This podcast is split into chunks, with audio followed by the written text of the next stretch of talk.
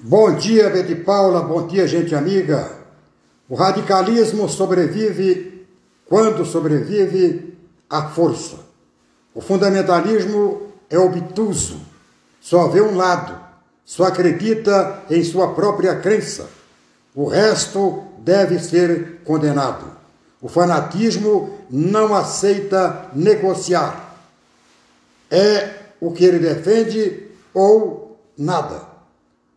É exatamente isso o que tem acontecido no Oriente Médio, desde os tempos bíblicos, com a chegada dos hebreus à terra de Canaã, a ocupação romana, as cruzadas ocidentais, até o êxodo recente, que resultou no novo Estado de Israel, que reabriu um conflito interno entre judeus e árabes, pela posse de um pequeno território não maior que o menor Estado brasileiro, mas que se transformou no maior campo de batalha do mundo.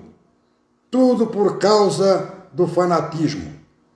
São o judeu ultra-ortodoxo e os grupos palestinos radicais contra a maioria que aceita a divisão do território em dois estados soberanos e independentes.